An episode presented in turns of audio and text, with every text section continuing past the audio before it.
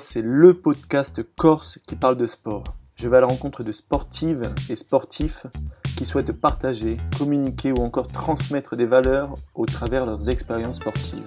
Local Outdoor, c'est aussi du contenu pour pratiquer une activité physique et sportive de façon saine et autonome.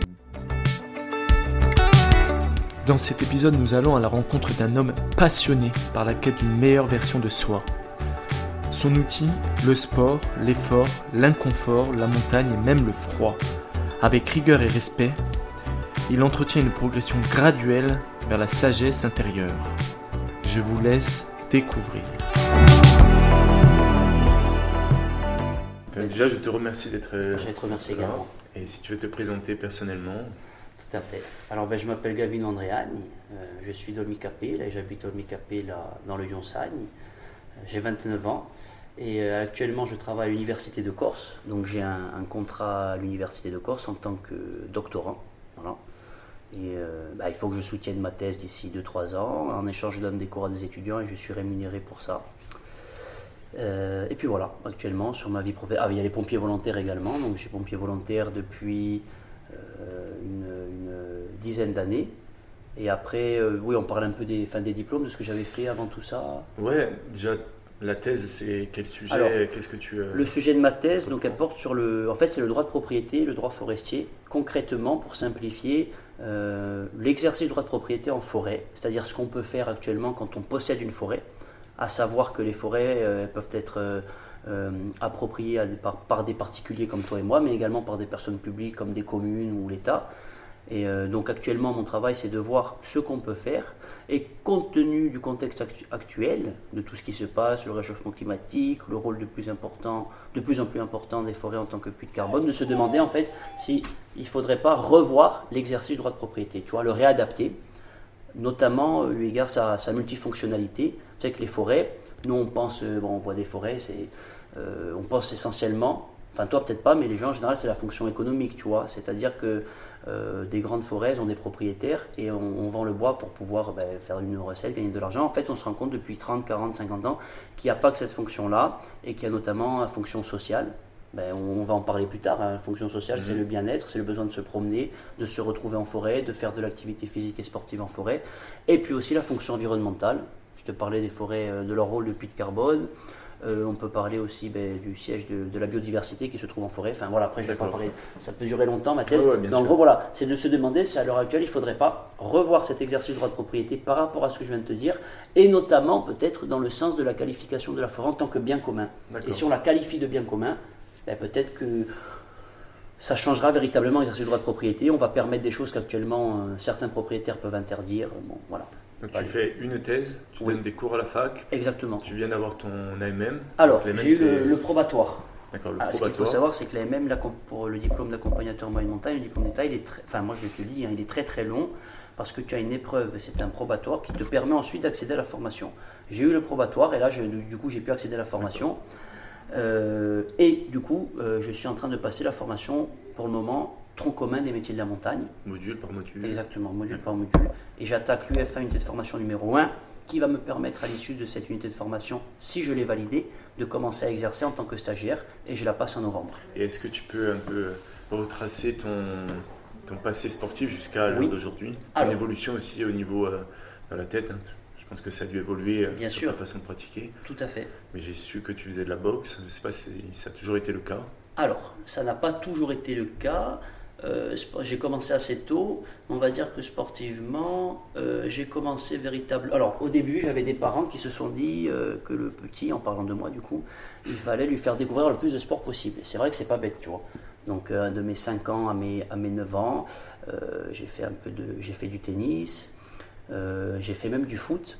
Voilà, j'étais pas bon du tout. Hein. Enfin, en tout cas, à l'époque, voilà, on estimait que j'étais pas bon.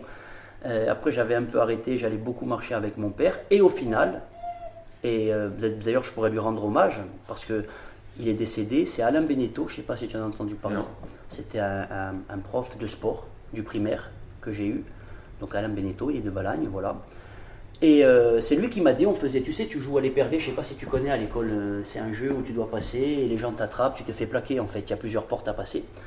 Et du coup, bah, à l'issue de, ces, de, de ce, de ce jeu-là, il est venu me voir, il m'a dit, je pense que tu devrais faire du rugby, tu risques d'être bon, ça pourrait te plaire et tout.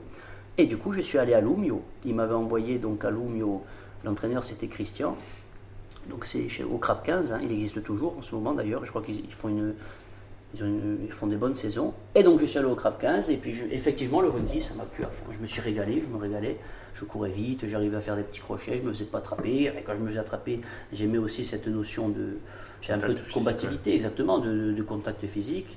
Puis on en reviendra à ce, goût de l'effort. Et puis, ce qui est intéressant avec les sports co, c'est qu'en plus, c'est toujours un plaisir de réussir ensemble, tu vois. À la différence, euh, enfin, il y a d'autres plaisirs à faire un sport individuel, mais c'est intéressant, je trouve. Et du coup, j'ai fait du rugby. Donc, pour revenir sur mon parcours sportif sans trop se perdre, j'ai fait du rugby de mes 8-9 ans à mes 15 ans, en Corse, euh, en compétition aussi, quasiment tous les week-ends. J'ai eu euh, j'ai fait quelques sélections corse, je suis content, n'empêche. Hein. Voilà. J'avais été en sélection corse, on avait été joué en Italie, on avait été joué sur le continent. Euh, super, on représentait l'île et tout, tu vois. C'est bien de représenter la Corse. Ouais, Ça, c'est un sujet aussi important parce que il y a un gros gros attachement quand on va sur le continent et tout. c'est vrai. On se sent vite. tout à fait. Et puis on se rend compte qu'on est vraiment très unis, surtout à l'extérieur, tu vois. Bien sûr. Et, quand tu le représentes avec le sport, ça doit être d'autant plus. et le sport, tu vois, ça me fait penser à autre chose parce que c'est hors sujet, hors sujet, mais on, se demande ce que c'est qu'être corse, on en parle tout le temps. Et puis moi, ce que je me rendais compte, qui était extraordinaire, c'est quand tu fais partie d'une équipe, il y avait des gens qui étaient du continent, il y avait des gens qui avaient aucun des deux parents corse, tu vois. Et ben, en tant que, que représentant de cette équipe de Corse, en fait, tout le monde était corse, tu vois. Et donc, le sport, euh, ça peut être une manière de transcender tout ça. Et cette cohésion, euh, enfin, ça crée une cohésion, tu vois. C'est un bon sujet. Je rebondis, mais c'est intéressant aussi, n'empêche. Est-ce que c'est représenter les valeurs? Exactement. Est-ce qu'à partir du moment où tu représentes les valeurs euh, d'une région, d'un pays, appelle ça comme tu veux, tu fais partie de cette communauté-là, tu vois? Bien sûr. Voilà. Et donc, voilà, je reviens quand même à. Non, non, mais c'est important de le dire parce que c'est toujours une hein. question qui revient. Est-ce que tu, tu l'es, est-ce que tu l'es pas? Comment tu te sens? Exactement. Et au final, tu déjà s'imprégner des valeurs et des, principes. Euh, Tout à fait, ouais, C'est quelque chose qu'il faut. Euh, et qui te permet d'intégrer la communauté, de, de, faire partie de cette communauté. et le sport le permet, c'est vrai. Moi je pense en tout cas. Mm. Et du coup, euh, c'était un, plaisir de représenter la Corse tous ensemble. alors, pour la boxe, donc, je t'avais dit de 9 Tu avais arrêté le rugby à. Alors, j'ai arrêté le rugby. En fait, je suis parti sur le continent un an, de mes 15 à mes 16 ans, ou de mes 14 à mes 15 ans. Et si tu veux, alors pour tout te raconter, vu que bon, on parle, parle de nous, euh, euh, de moi, donc je peux rentrer dans les détails. voilà, je peux rentrer dans les détails. Moi, le rugby, je me suis retrouvé limité en termes de performance parce que je me rendais compte que ben, mes camarades étaient plus ou moins, en tout cas ceux qui étaient sélectionnés, costauds, grands et tout, et j'ai jamais eu, euh, aujourd'hui un peu plus, tu vois, mais j'ai jamais eu un, énorme physique, quoi. Surtout pour un jeune de, 15-16 ans. Je me suis retrouvé à être costaud plutôt à 18 ans, 20 ans, et donc déjà par rapport à ça, ben, J'y avais développé un peu plus tard que ah, Je pense que je me suis développé un peu plus tard, tu vois, musculairement en tout cas. C'est-à-dire que j'avais 15 ans et j'étais lié et je courais vite, mais le type en face il courait au moins aussi vite que moi et puis il faisait 20 kilos de plus. Donc forcément après ça joue, tu vois. Donc j'allais sur le continent, mais là je me suis rendu compte pour te dire sur le continent parce que je me suis blessé. Euh, j'avais été à, je crois que c'était l'Aviron Castré, on devait faire des sélections pour être au, au CO, que j'ai jamais pu y accéder hein, du coup. Et euh, pendant qu'on a joué et tout, euh, je me suis fait cette blessure à la clavicule. Et là, vraiment, j'ai arrêté il y a un avant-après, c'est-à-dire qu'après, là, vraiment, j'ai plus joué au rugby sérieusement. J'ai rejoué un an, j'ai fait du jeu à 13 dans l'université, parce que j'ai été un an aussi sur le continent à Toulouse. Donc là, j'ai fait un peu de jeu à 13. Je me suis régalé d'ailleurs, tu vois, parce que le 15 et le 13, c'est différent. Mm. Mais voilà, je dirais qu'au niveau du rugby, je, depuis d'ailleurs, je joue plus trop, je joue plus du tout. Et la boxe, euh, en fait, je l'avais fait en, en mi-parcours, c'est-à-dire qu'à 12 ans, j'avais vu un, combat de boxe, je crois que c'était Jean-Marc Mormec qui combattait, je ne sais plus contre qui. Il avait perdu, mais c'était vraiment un beau combat. Tu n'en as jamais fait avant? Non, jamais, jamais, jamais. Jamais. Mais tu avais comme cette notion un peu de, combat, de combativité, ben, d'effort Oui, après j'ai toujours. Euh, ben, de manière générale, j'aime les faits d'armes, je suis passionné d'histoire, euh, donc euh, j'aime le combat surtout quand il est pour des causes perdues, tu vois.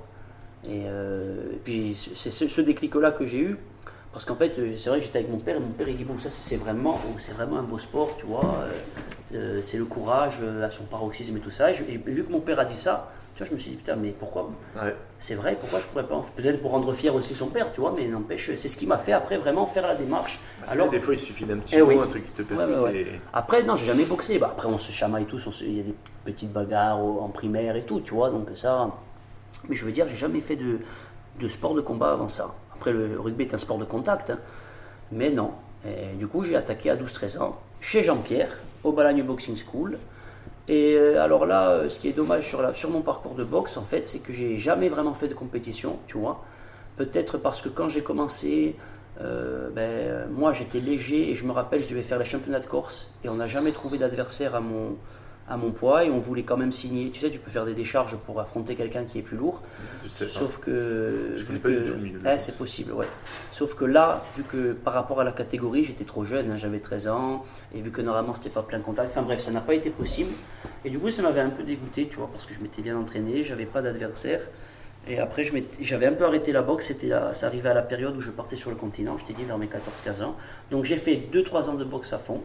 Et après, je suis parti sur le continent et c'est, j'ai un peu euh, divorcé euh, du sport en compétition et du sport, je dirais, sérieusement. À partir de là, ouais. Ouais, voilà, tu vois, comme ça. Et depuis, pour en revenir quand même sur le parcours sportif dans sa globalité, vu que j'ai eu à passer, je voulais passer un diplôme, euh, le BNSSA, que tu as également, tu vois. Mhm. Donc je me suis mis un peu à la natation. Pas du tout de compétition, tout ce qui suit, c'est pas de la compète. Enfin, enfin à part, ah, j'ai fait du trail en compétition un an.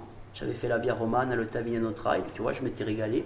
Mais après, on va en venir si on va parler vraiment de, de ma vision de- du sport, parce que si tu veux, le trail, euh, c'est le sport en compétition en tout cas qui m'a permis de me rendre compte que moi, par exemple en montagne, j'étais pas fait pour, euh, pour y courir euh, sans forcément prendre le temps d'apprécier, de vivre à l'instant présent, tu vois. Ça, on en reparlera après, mais Ouais. du coup, pour finir sur mon parcours sportif, bah, le trail après j'ai arrêté. Euh, bon, rugby, je t'ai dit. Qu'est-ce qu'il y a eu? Et puis la boxe, en fait, voilà, la boxe, j'avais commencé chez Jean-Pierre.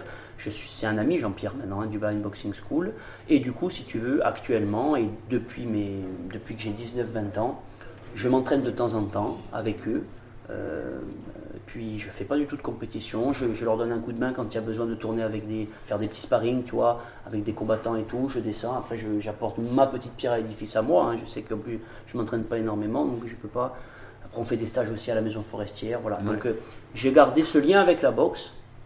Je m'entraîne souvent, mais je suis pas du tout régulier.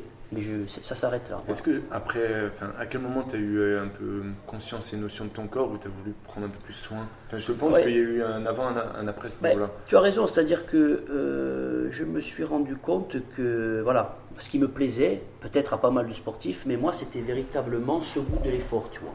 C'est de, de se retrouver dans le rouge et de, de voir. Et pour ça, pour moi, tu vois, il n'y a pas forcément besoin de la compétition en fait. Et même si on parle de compétition, on va se rendre compte que la compétition, au final, tu te rends compte qu'elle est, elle est contre toi avant tout. Ouais. Parce qu'à un certain niveau, je pense, hein, mais tout le monde, à un certain niveau, hein, tout le monde a, a une certaine rigueur et discipline, tout le monde a les- on n'est pas, il n'y a pas d'extraterrestres, on a les mêmes capacités physiques plus ou moins, tu vois. Donc ce qui va jouer, c'est la, la différence de résistance à notre propre souffrance. Tu vois, c'est ce que je me suis dit. Enfin, moi, moi c'est ce que je pense. Et du coup, je trouvais ça intéressant. Et je trouvais intéressant de voir ce qu'on était capable de faire quand on souffrait. Après, je ne parle pas de souffrance, de douleur physique ou se faire torturer, mais c'est- une souffrance hein, quand tu ta confort, zone de confort, tu souffres. Quand, euh, voilà. Et euh, du coup, moi, c'est cette zone-là que je trouve intéressante. Et après, tu parlais du corps, effectivement, je me suis rendu compte plus tard. Et là, du coup, j'ai fini mon parcours sportif quand je me suis vraiment mis à la montagne, à la marche en montagne, euh, vers 20 ans, et qui m'a conduit aujourd'hui à passer ce diplôme d'accompagnateur en, en moyenne montagne. C'est quand je me suis rendu compte euh, ben, qu'il y avait toi, ton corps, mais qu'il y avait aussi ce qui t'entourait, tu vois. Et de prendre conscience que, ben, que tu fais partie de tout ça. Voilà, moi, c'est ce côté-là que j'ai essayé de développer, de présence, tu vois à rapprocher hein, de, certaines visions, non pas du sport, mais de la vie euh, des bouddhistes, tu vois. Euh, mais le sport peut te permettre, certains sports peuvent te permettre vraiment de vivre l'instant à fond, tu vois. Mm. Et après, on, on peut basculer aussi sur des formes euh, de méditation, on peut basculer après sur ce que je te disais, quand j'ai intégré vraiment tous ces bains, ces cryothérapies que je fais à longueur d'année, qui me permettent vraiment, moi, euh, d'arriver à contrôler mes émotions, et puis à, me, à, me, à, me- à fortifier mon corps quoi. Bien sûr, on va y venir. et mon esprit. moi, j'avais une question c'était est-ce que tu penses que, euh, que chaque personne a ses, euh, a ses propres limites ou est-ce que euh, c'est quasiment infini? Parce que dans l'effort, au final, tu peux aller euh, vraiment Ouais. très loin. Des fois, tu penses que tu es arrivé au max, mais en fait, euh, il te reste encore. Souvent, même il y a des gens qui disent quand tu penses que tu es arrivé au max, tu es à, Bien sûr, et à tu 70%. C'est possible. Mais il n'y a pas. t- Alors, tout le monde, je dirais que physiquement, on a les mêmes limites, plus ou moins. Après, il y a des. Là, je regardais, il parlait de ce coureur qui a une journée, il paraît que vraiment, il a des capacités, tu vois, euh, qui, qui dépassent les capacités normales, dirais-je. Mais euh, moi, je pense qu'on a. Non, non, on n'est pas, on ne vaut- on est, on n'est pas tous égaux dans la zone rouge. C'est-à-dire que chacun. Hein, Malgré ses limites, euh, mais par rapport à ce que toi tu ressens et ce que moi je ressens, à un moment donné, il y en a un qui va décrocher avant, alors qu'on ressent la même chose. Et tu penses que c'est pas physique Alors, ça, pour moi, non. Pour moi, parce qu'en fait, c'est des signaux que tu reçois. Et par rapport aux signaux que tu reçois, il y a une réaction, tu vois. Et toi, peut-être que tu vas supporter beaucoup plus longtemps. Pour moi, ça, c'est pas physique, c'est mental, en fait. Mais après, tu peux l'entraîner.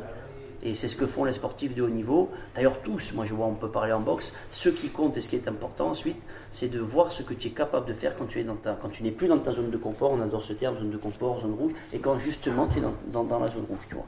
Voilà. Après, tout va être évidemment, le minimum, c'est d'être très très très entraîné pour au moins arriver dans une zone rouge qui corresponde, je dirais, à la zone rouge euh, des athlètes. Enfin, c'est dur à expliquer, tu vois. Mais je veux dire, plus tu vas t'entraîner, plus tu, tu repousses ta, ta, ta zone rouge, ta limite à la zone rouge, tu vois. Et tu, tu, étends ta zone de confort. Mais justement, quand tu vas être dans ta zone rouge, on ne réagit pas de la même manière. Tu penses que c'est quoi les signaux? De la zone rouge? Ben, Ben, c'est tout simplement, c'est quand, euh, quand tu as envie d'arrêter, quand c'est dur, quand ça commence à être dur, quand tu es essoufflé, trop essoufflé, quand tu as lactique, quand as tes, tes cuisses qui te brûlent par exemple, que par tu as envie de en, en t'arrêter. boxe, si on devrait prendre l'exemple de la boxe, est-ce que c'est en lien aussi avec la maîtrise des émotions, dans le sens où si tu prends déjà un coup, Oui. déjà un premier signal de se dire, ok, attends, Alors oui, alors là, j'ai déjà sorti, je suis déjà sorti de ma zone de. ah, je vois ce que tu veux dire, ouais, non, mais là on est au-delà de, de la. Là c'est plus l'aspect. euh, euh, Maîtrise de soi. plus voilà, maîtrise de soi par rapport au coup.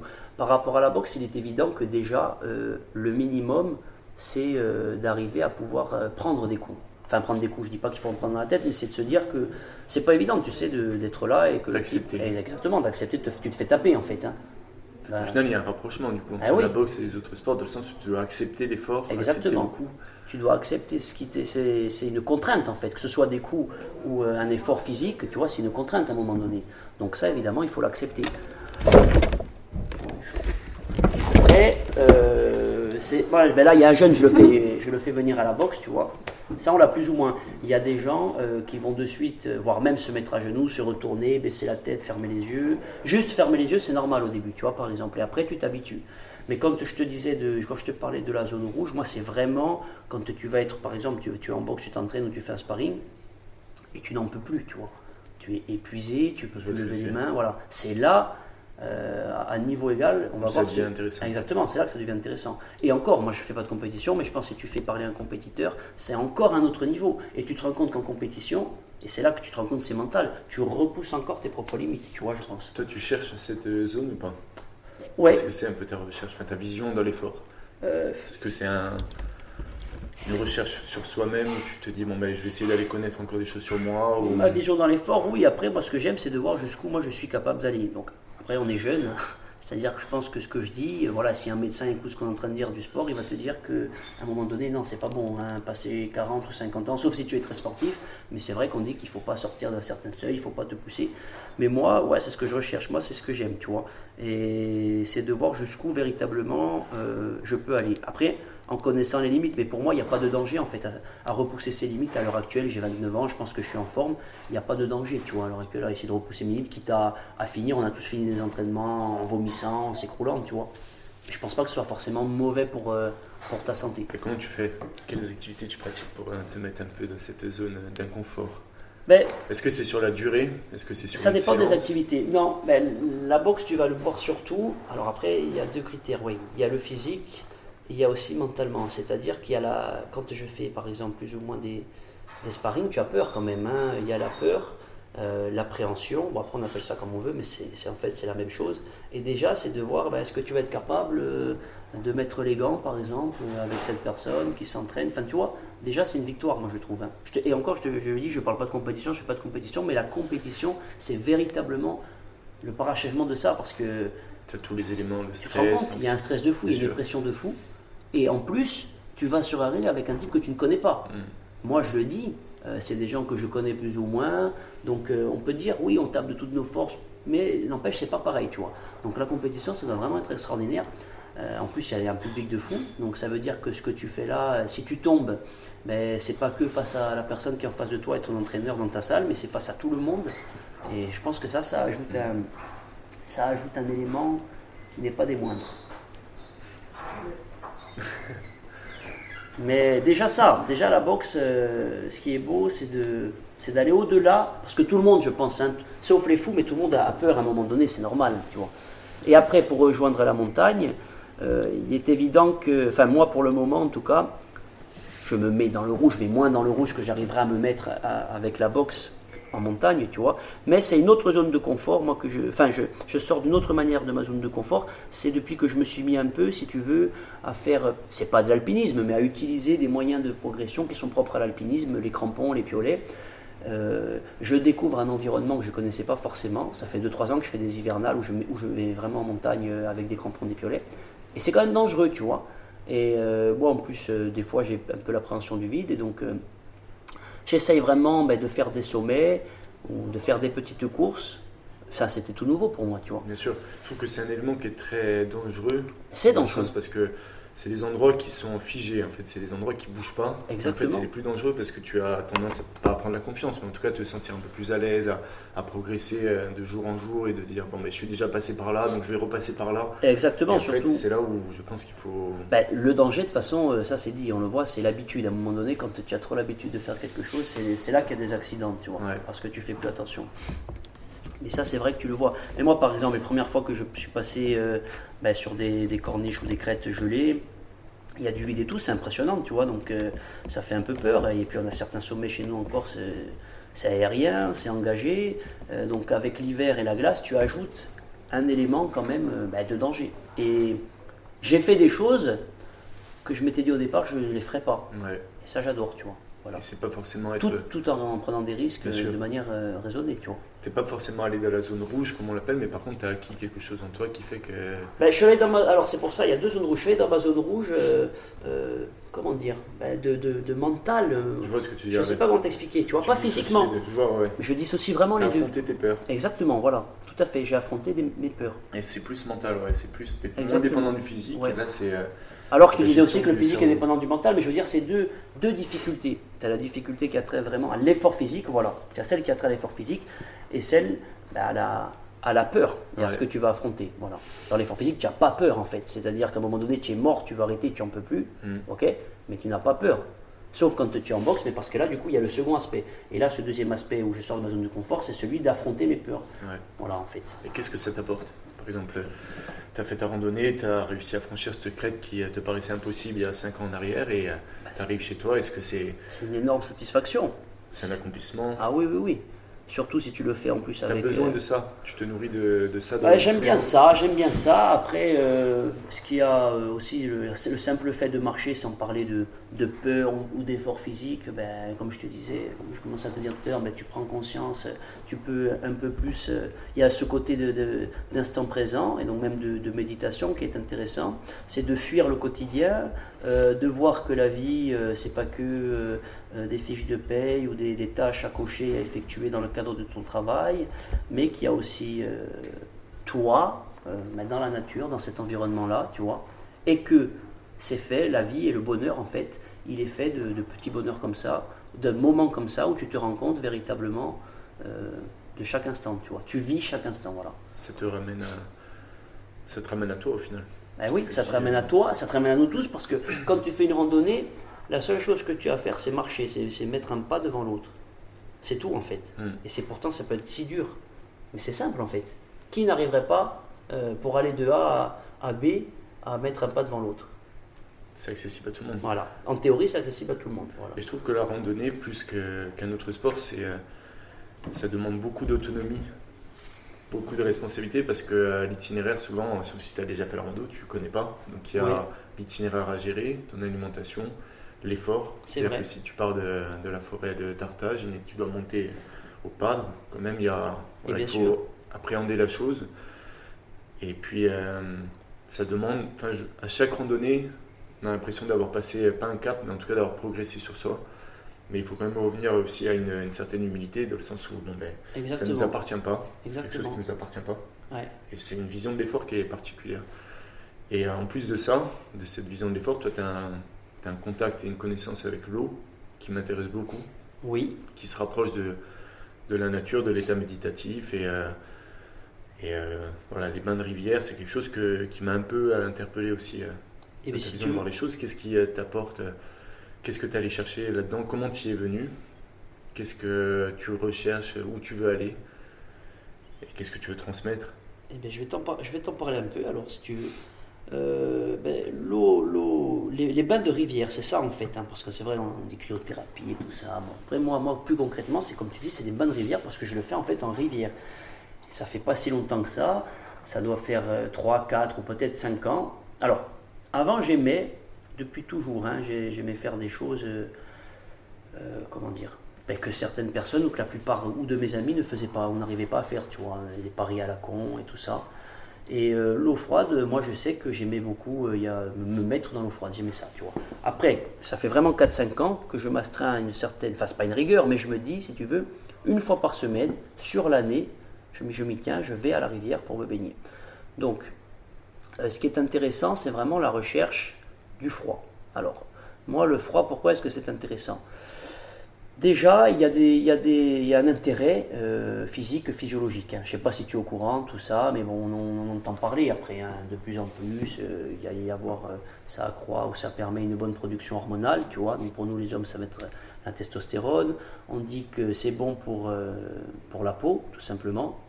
Euh, ça va accroître euh, le système immunitaire, enfin ça développe le système immunitaire, donc ça a vraiment un intérêt, même sur la, circulation sanguine c'est intéressant, ça diminue la pression artérielle, enfin après, moi je ne suis pas médecin, mais je sais, avant ça en tout cas je faisais, euh, j'adorais le froid. Mais déjà je me suis rendu compte qu'il y avait des tu intérêts. renseigné quand même Après je me suis renseigné, je le faisais, en fait si tu veux, quand je le faisais, j'ai un ami qui m'a dit, tu fais comme, je ne sais plus comment il s'appelle, Wim Hof, je, sais pas quoi. je crois que tu en avais parlé aussi en fait, voilà. Et du coup, après, je suis allé voir, euh, je suis allé me renseigner, j'ai vu ce que faisait cette personne.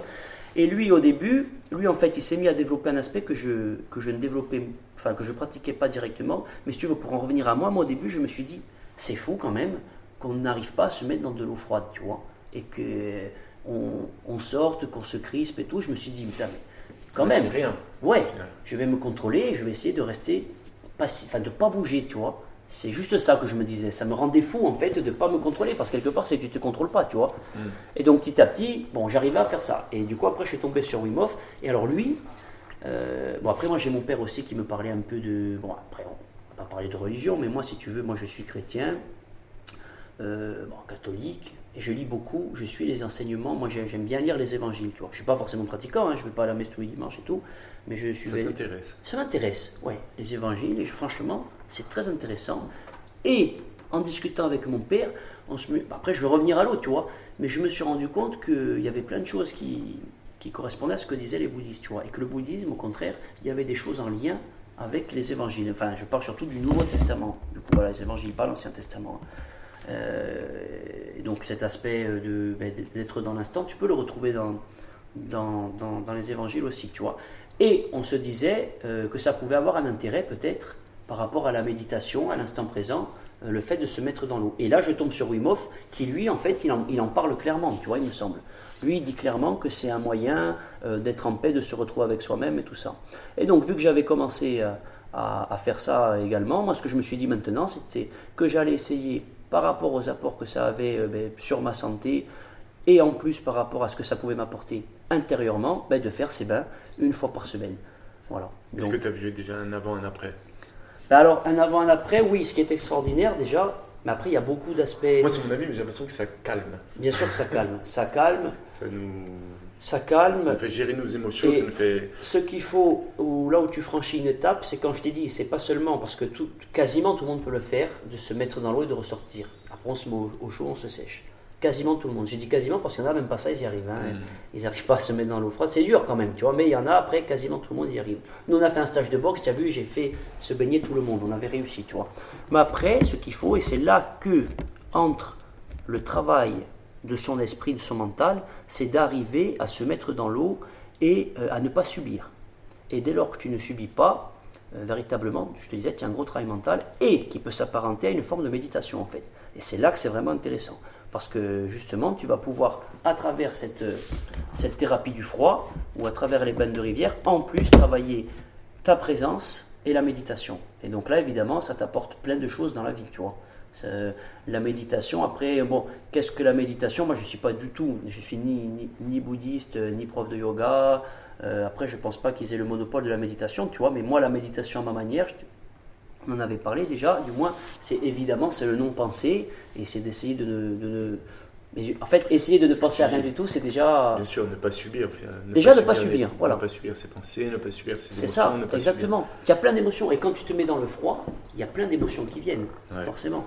Et elles, te font aller vers quoi? Vers sortir de l'eau, euh, parce que justement, il faut retourner dans sa zone de confort et tu subis une agression. Et à partir du moment, en fait, ce que voilà, pour arriver à rester dans l'eau, il faut forcément faire abstraction de tout ça. Hmm. Et du coup, tu en arrives à faire quoi? À méditer sans le vouloir. Tu vois ce que je veux dire? Ça, ça, te force. Euh, oui, ça te force à faire le vide. Quand on te dit, ouais, voilà, tout ce que les gens qui te disent, faut méditer, tout, s'asseoir à un endroit, essayer de plus penser, mais c'est très très compliqué. C'est très difficile parce que le fait, on en avait parlé, je crois, de te dire, ne pense plus, tu penses. Exactement. tu vois? Et là, j'écoutais une autre vidéo, je sais plus de qui, c'était intéressant. Il disait en fait, ce qu'il faut, c'est ne pas se dire de ne plus penser, mais d'allonger les moments qu'il y a entre chaque pensée. Ouais, c'est pas mal. C'est pas mal ça, tu vois. c'est un bon moyen. C'est un bon moyen. C'est l'effet, c'est euh, l'inverse. Mais c'est plus logique. Alors après, c'est très dur, je ne dis pas que moi si j'arrive, je te dis franchement, à ne pas, entre guillemets, penser pendant 5 secondes, c'est énorme déjà. Mais 5 secondes x 5, c'est énorme aussi. Tu vois? C'est comme ça que je raisonne après. Puis le travail, c'est pas du temps perdu. Essayer de, ce n'est pas du temps perdu. C'est ce que je disais, moi, moi j'ai des, des, étudiants, après par exemple, ils font un travail, imaginons que tu as que 10 ou 11 alors que tu as travaillé comme un fou et tu aimais avoir 14 ou 15. Mais ça n'a pas été fait pour rien en fait. C'est-à-dire que tu as eu 10 sur 11 là, mais que même si tu as eu 5, je leur ai dit, même si tu as 4 sur 20, mais le travail que tu as fait, ben, il tu sors grandi de ça. Et la prochaine fois, tu seras en mesure, ne serait-ce que de donner la même quantité de travail. Ce que je veux te dire, c'est qu'il n'y a rien n'est fait pour rien. Rien n'est perdu en fait. C'est intéressant, dans le sens où tu, euh, tu mets une justification sur la note. Parce que sinon la note elle peut te détruire. Exactement, mais il ne faut pas qu'elle te détruise. Moi au contraire, moi j'ai eu, moi plein de, on parlait après parce que je, remonte un peu le moral. Il y a des étudiants ils te disent oui j'ai tant de moyenne ou j'y arrive pas, mais moi regarde, moi je suis en thèse et tout, j'ai une thèse financée, j'ai jamais été le meilleur, j'ai jamais été majeur de promo, tu vois, euh, j'ai jamais été non plus un fou de travail, mais je me suis rendu compte à un moment donné, bon évidemment qu'il fallait travailler, mais qu'il fallait travailler intelligemment et qu'il fallait optimiser son temps de travail. Parce qu'il y a des gens qui. On change de sujet, mais enfin, c'est un peu, c'est un peu rien. Il y a des gens qui passent 10 heures, 10 heures à réviser tous les jours ou à travailler, mais si, si comment te dire, c'est comme euh, quand tu fais du sport. Si tu n'as pas véritablement la présence et si tu ne travailles pas intelligemment, au final, quelqu'un qui fait 3 heures, mais véritablement concentré, en plus à l'heure actuelle, tu as vu, je touche le portable, il y a les smartphones, il y a plein de choses qui te déconcentrent. Donc combien il y a sur ces 10 heures de travail qui va véritablement être sur une concentration maximale? Moi, je pense très peu. Alors que quelqu'un qui sait qu'il va que travailler 3 heures par jour, lui, il va être focus à fond, tu vois. On parle de, comment il s'appelle ça? Euh, C'est du deep, euh, je sais pas si tu as entendu parler, deep working, tu vois. C'est vraiment d'être en profondeur dans ce que tu fais. Ils en parlent dans le sport, un peu comme le flow ou l'état de grâce, un peu. Tu ah, tu vois, je n'avais pas entendu parler de ça. Ben, c'est un, un, état où tu euh, es totalement connecté. C'est exactement ce que tu dis. Hein. Ben voilà, tu vois, c'est ça tu es totalement connecté à ce que tu fais, comme la marche et tout, voilà, tu as Exactement. la respiration. Et pour en revenir à un autre sport que je, que je, que je pratique, tu parles que tout pratiquant de sport pratique aussi, c'est la, la, musculation par exemple. La musculation, je te garantis que si tu n'es pas concentré, ça n'a rien à voir au niveau de ton ressenti. Et moi, je pense même mais là, tu es même obligé. Ah, mais tu es obligé d'être. Non, mais c'est vrai que tu pourrais faire, on, on prend un exemple de développé couché ou quoi. Tu peux faire du développé couché si tu penses pas et si c'est facile, tu vois, et tout ça. Ouais, ben, tu vas travailler un peu. Mais tu vas pas avoir les résultats que tu aurais si tu te mets dedans, que tu es concentré, que tu es dans ton muscle. Il faut que tu sois dans le muscle que tu travailles, tu vois. Et comment tu fais pour te mettre dans un état comme ça, que ça soit au travail ou. Et eh je ben, te dis, là, j'ai trois heures pour travailler. Qu'est-ce que tout passe par, ton, tout passe par ta détermination, euh, ton mental, et de même que quand tu essayes de méditer, tu t'obliges à ne, à, ne, rien faire, à ne penser à rien. Donc c'est un effort déjà. Là, ben, tu t'obliges à, à penser qu'à ça, et à être que dans ça, tu vois. Donc après, on pourrait dire, c'est le danger de la, de la société actuelle. Hein. C'est le danger de la société actuelle parce que on pourrait se dire que, ben, que justement le fait de travailler, ça nous écarte de la méditation, et c'est pas faux. Et c'est pour ça que les plus grands initiés, qu'est-ce qu'ils font? Ils s'en vont, euh, ils s'isolent, et en fait, euh, ce sont des ermites. hein. parce que nous, le, danger de notre société, c'est qu'on est pris dans, dans ces choses que sont ben, l'amour de, de notre famille, euh, le travail, nos activités, peut-être même le sport, et que tout ça nous écarte, en tout cas pour ceux qui y croient, de la véritable nature de l'esprit, tu vois, de ce qu'on est véritablement. Et en fait, on est, c'est comme si tu étais dans. Voilà, je vais un peu loin, mais enfin moi c'est ce que je pense, tu vois. C'est comme si tu étais constamment dans un rêve et que de temps en temps tu étais éveillé, tu dis ah oui mais la réalité c'est ça, mais tu es pris dans ton rêve, tu vois. Je sais plus pourquoi je te disais ça. Oui, je te disais ça euh, pour te dire euh, qu'en fait le travail c'était quand il fallait se concentrer c'était l'exact inverse de la méditation, tu vois. Et que je te disais ça pour te dire aussi l'importance de la méditation, c'était qu'à l'heure actuelle où on avait tendance à beaucoup travailler, à avoir beaucoup d'activités, de temps en temps aller en montagne, prendre conscience que tu marches et que tu prends du plaisir en forêt et en gravissant euh, une montagne, et prendre conscience que tu existes au milieu de tout ça dans un bain froid, ça fait du bien. Au final, de tout ce qu'on a euh, autour de nous, de la société, on s'égare un peu de nous. Mais clairement, oui, oui, oui, mais, mais c'est ça. Des choses que. Ça, ce sont un peu des, des billets qui nous permettent de, de revenir aussi à ce qu'on qu'on est. Exactement. Parce que le, on pourrait dire que le froid, c'est une notion un peu de douleur. Tu vas te mettre dans l'eau. euh, voilà, il y a- la notion de douleur, Mais ça nous reconnecte à, à nous. Après, euh, moi, il y a un côté que je connais pas du tout et, euh, et je j'ai aucun jugement et je, je suis même curieux. Le côté religieux où tu en parles beaucoup. Et euh, je pense que c'est un, un lien avec l'esprit. Oui. Ça permet de mettre des mots et comprendre un peu. Oui. Ce qui est intéressant avec la religion, c'est que moi je pense à peu près toutes les religions, je pense, hein, je ne suis pas un expert, mais elles, elles doivent dire plus ou moins la même chose, tu vois. Et d'ailleurs, je lisais un livre sur le bouddhisme, c'était le livre de la vie et de la mort, tu vois. Et il expliquait, et les bouddhistes, c'est pour ça, en ça, ils sont très intelligents, ils disent qu'en fait, peu importe votre, votre confession à tous euh, individuelle, ce en quoi vous croyez, euh, ce qui compte, c'est de bien suivre votre voie. Et en fait, chacun dans sa voie, à un moment donné, peut arriver euh, au but ou une forme de. Parce que euh, les voies religieuses, en fait, on l'a oublié, mais ce sont des initiations, tu vois. Et c'est pas que aller. Pareil, aller à la messe, il y a des gens qui vont. Moi, je parle, je, je connais, je, suis par exemple chrétien, catholique, bon, en Corse, la plupart, on est ça. Confrère aller- aussi, Confrère, exactement, oui, voilà. Ça, il faudra en parler parce que Ouais. moi, j'y connais pas grand Ouais, chose. je- vais coup, t'expliquer, ouais. Je voulais savoir. Mais sur la messe, par exemple, on va revenir à la présence. Combien de personnes, moi je m'en suis moi également, je m'en suis rendu compte, on va à la messe, et en fait on y est parce qu'il faut y être. Il y a des lectures, on n'écoute rien, on répète bêtement des choses des fois. Je n'ai pas dit on répète des choses bêtes, hein, on répète bêtement des choses. Donc tu vois, c'est pas pareil. Et puis voilà. Mais sauf que ça sert à rien. Ce qu'il faut, c'est véritablement vivre à fond cet instant-là, c'est se concentrer sur ce qui est dit, sur ce qui est lu, ce qu'on lit, après, on pourra méditer, hein, ce qui a, penser à ce qui a été lu, mais c'est le prêtre, après, il fait son homélie, il nous explique ce qu'il Et c'est véritablement, par exemple, dans le cadre quand l'hostie est consacré, voilà, d'essayer de se, de se concentrer. Si tu ne fais pas ça, pour moi, en fait, voilà, il n'y a aucun intérêt à aller à la messe. Je m'en suis rendu compte, tu vois. pour ça que maintenant, j'y vais beaucoup moins, mais quand j'y vais, j'essaie d'être concentré. Et Et la confrérie.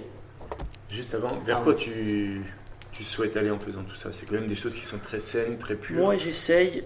c'est un euh, travail que tu fais sur toi? Ouais, pour être. euh, Moi, c'est un travail que j'effectue sur euh, moi-même et le sport m'aide, comme le bain froid, comme les bains froids, comme les lectures de plein de d'œuvres religieuses, tout simplement.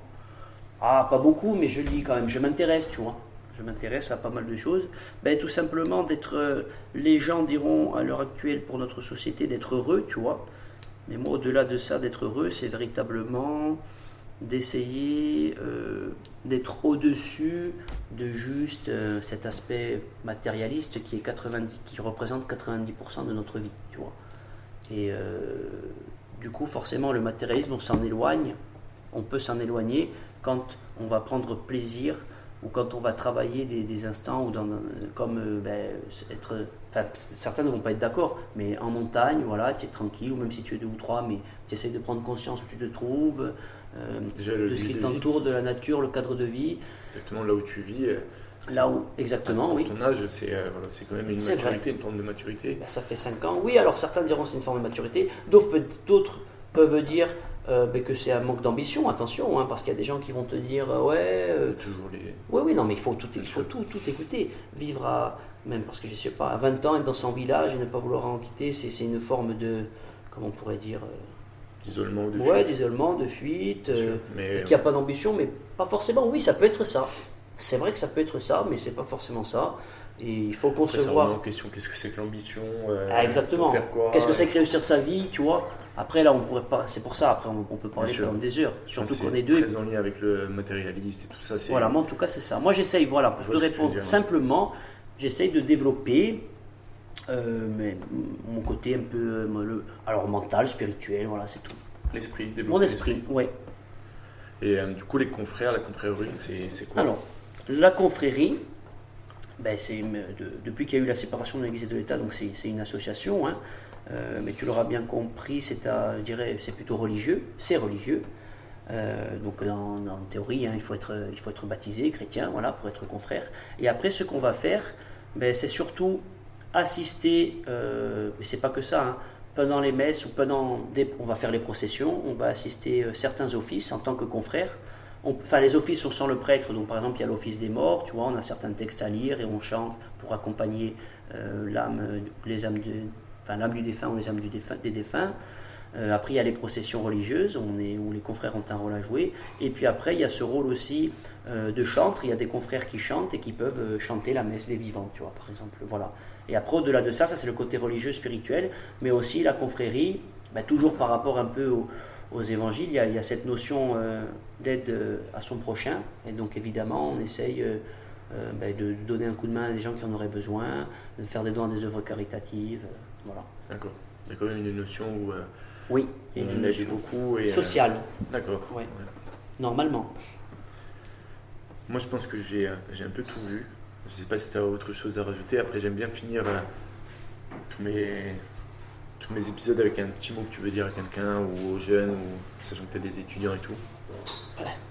Le petit mot que je peux dire, c'est euh, que, que l'effort, euh, qu'il soit euh, dans le travail ou dans le sport, se rejoint.